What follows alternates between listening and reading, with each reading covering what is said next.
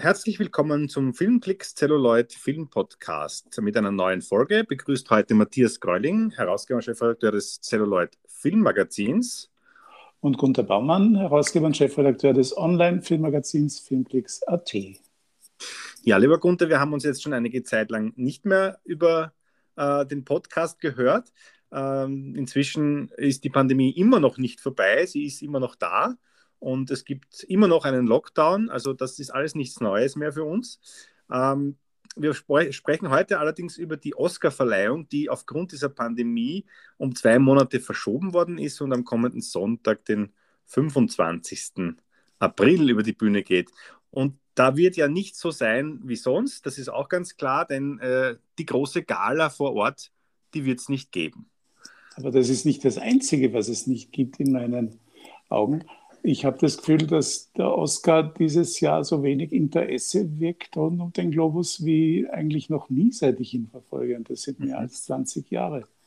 Also woran kann das liegen? Ich glaube, das liegt daran, dass es keine Kinofilme gibt und keine Kinos. Also ja. offenbar hat das Kino eben, und das ist ja auch ein schöner, schöner Effekt, auch da die große Auswirkung, äh, das Interesse erst so richtig groß zu wecken an den Stars und an ihren neuen Filmen. Mhm. Und wenn das alles nur über die Streaming-Portale läuft, dann äh, ist das Interesse enden wohl entscheidend zu sein. Aber Sie haben nichtsdestotrotz heuer vor, äh, eine ganz besondere Show zu machen. Äh, Steven Soderbergh wird diese Show produzieren und hat angekündigt, dass das was ganz Besonderes werden wird, nämlich äh, er hat nach dem Motto erzählt, äh, sie planen, dass die Oscar-Verleihung, die drei Stunden dauert, am Ende sowas wie ein eigener Spielfilm sein wird wo jeder seine Figur, jeder eine Rolle spielt und wo halt zwischendurch ein paar Awards verliehen werden. Äh, das ist ganz witzig, insofern, weil man nicht nur im Dolby Theater äh, äh, sozusagen eine Gala hat, sondern gleichzeitig bei einem äh, nicht weit entfernten Bahnhofsgebäude offenbar unter freiem Himmel und auch drinnen äh, in der Union Straßen Station. abgesperrt hat. Genau, in der Union Station. Und dann gibt es natürlich auch Schaltungen in, in, andere, in andere Städte äh, zum Beispiel für all jene, die natürlich nicht persönlich anreisen können, äh, weil eben wegen der Pandemie die Reisefreiheit ja eingeschränkt ist und man zum Beispiel britische Schauspieler nicht einfliegt. Die bleiben irgendwie in London beim British Film Institute in einem Kino und äh, werden von dort zugeschaltet. Und auch aus Paris gibt es ein Studio-Kanal-Kino, das sozusagen für die Oscarverleihung als Schaltung adaptiert wird. Äh, ja, man wird sehen, was das wird. Es ist jedenfalls gewöhnungsbedürftig. Möglicherweise aber wird das gar nicht so schlecht äh, laufen, denn die Oscars haben sowieso nichts mehr zu verlieren. Im letzten Jahr waren es mit 26 Millionen Zuschauern die am wenigsten gesehene Show aller Zeiten. Im Jahr davor hat man noch 47 Millionen gehabt. Also das muss man sich einmal vorstellen. Das ist dramatisch und das ja. wird sich hoffentlich wieder ändern, wenn die großen Filme in die großen Kinos zurückkehren, also ab dem nächsten Jahr. Und dieses Aber, Jahr muss man natürlich etwas Besonderes machen, allein weil ja. es die Voraussetzungen nicht gibt für eine Gala im normalen Stil. Ne? Ich bin gespannt, wie viele Gesichtsmasken wir sehen werden, die, die Soderberg, verhüllen. Soderberg hat gesagt, die Gesichtsmasken werden eine große Rolle spielen in seiner Inszenierung. Mal schauen. Gut. Aber das ist ohnehin, von, von, dem ist ohnehin auszugehen. Ja. Äh, Was mir noch auffällt, ist, es fehlen eigentlich nicht nur der, der Hype rund um die Oscars, es fehlen auch ein bisschen die ganz großen Namen. Wie siehst du das? Also wenn wir zum Beispiel ja. zur besten Regie gehen, ja. da haben wir David Fincher, einen der größten Regisseure. Ja. Aber dann kommt eigentlich schon Thomas Winterberg aus Dänemark, der mehr ein Begriff ist in der Filmkunstszene, aber nicht im breiten Kino. Und dann wird es noch äh, neuer, sagen wir mal. So ja, ja, das Namen ist natürlich her. richtig. Äh, auch wenn man sich Best Picture-Nominierten anschaut, sind ja auch sehr viele Produktionen darunter, die äh, original oder originär für die Streaming-Portale gemacht worden sind oder eben bei denen gelandet sind, weil es halt keine Möglichkeit gab, sie ins Kino zu bringen. Äh, ich sage jetzt einmal, natürlich, die, die, die großen Namen sind sind, äh, es wurde ja auch viel weniger produziert, das muss man ja auch sagen. Ne? Also Klar.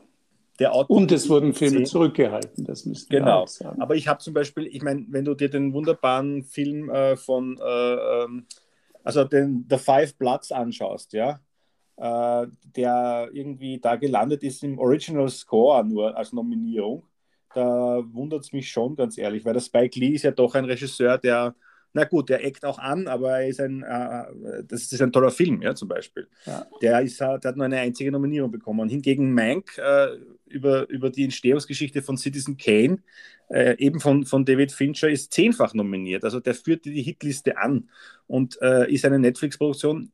Allerdings äh, eine schwarz-weiße, sehr nobel geraten. Allerdings glaube ich nicht, dass er trotz der vielen Nominierungen der Abräumer des Abends werden wird, sondern das ist meiner Meinung nach äh, Nomadland äh, von der Chloe Zhao, von dieser US-chinesischen Regisseurin, die erst mit, 8, die mit erst 38 Jahren da, dafür den Goldenen Löwen gewonnen hat.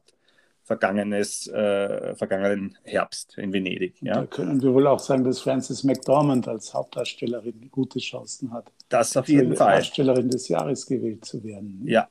Der Film ist ja inzwischen bei Disney gelandet. Ich weiß nicht, ob du das schon gesehen hast. Den wird man demnächst auf Disney Plus sehen. Also der ist gar nicht so also eigentlich wollten sie ihn ja ins Kino bringen, aber ich glaube, auch da wird die Abkürzung über den Streamingdienst gewählt. Äh, ist jetzt fürs Kino natürlich keine gute Entwicklung, sowas. Ne?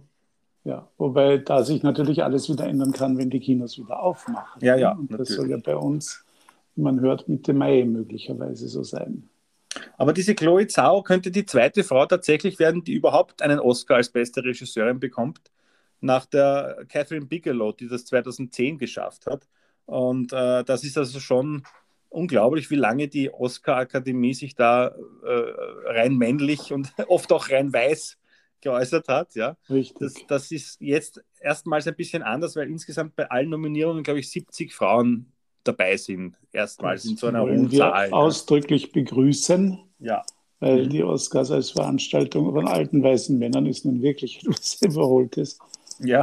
Und äh, ja, also wir drücken ist, die Daumen. Ne? Es ist auch so, dass äh, bei Nomadland natürlich die Gründe, also nicht nur, weil es eine Frau gemacht hat, sondern weil der Film auch wirklich gut ist, weil die Frances McDormand darin brilliert und weil der Film natürlich auch schön zeigt, wie heruntergewirtschaftet äh, zum Teil dieses Amerika ist, ja, dass, dass der Joe Biden jetzt von, den, von dem Donald Trump übernommen hat. Das ist eigentlich alles der Subtext in diesem Film. Äh, ja. Das ist da sehr schön herausgearbeitet und ich glaube auch das ein, könnte ein Grund sein, warum dann die große Mehrheit der Academy dem Film das Vertrauen ausspricht. Ja. Eines, ein Detail zum Schluss vielleicht noch.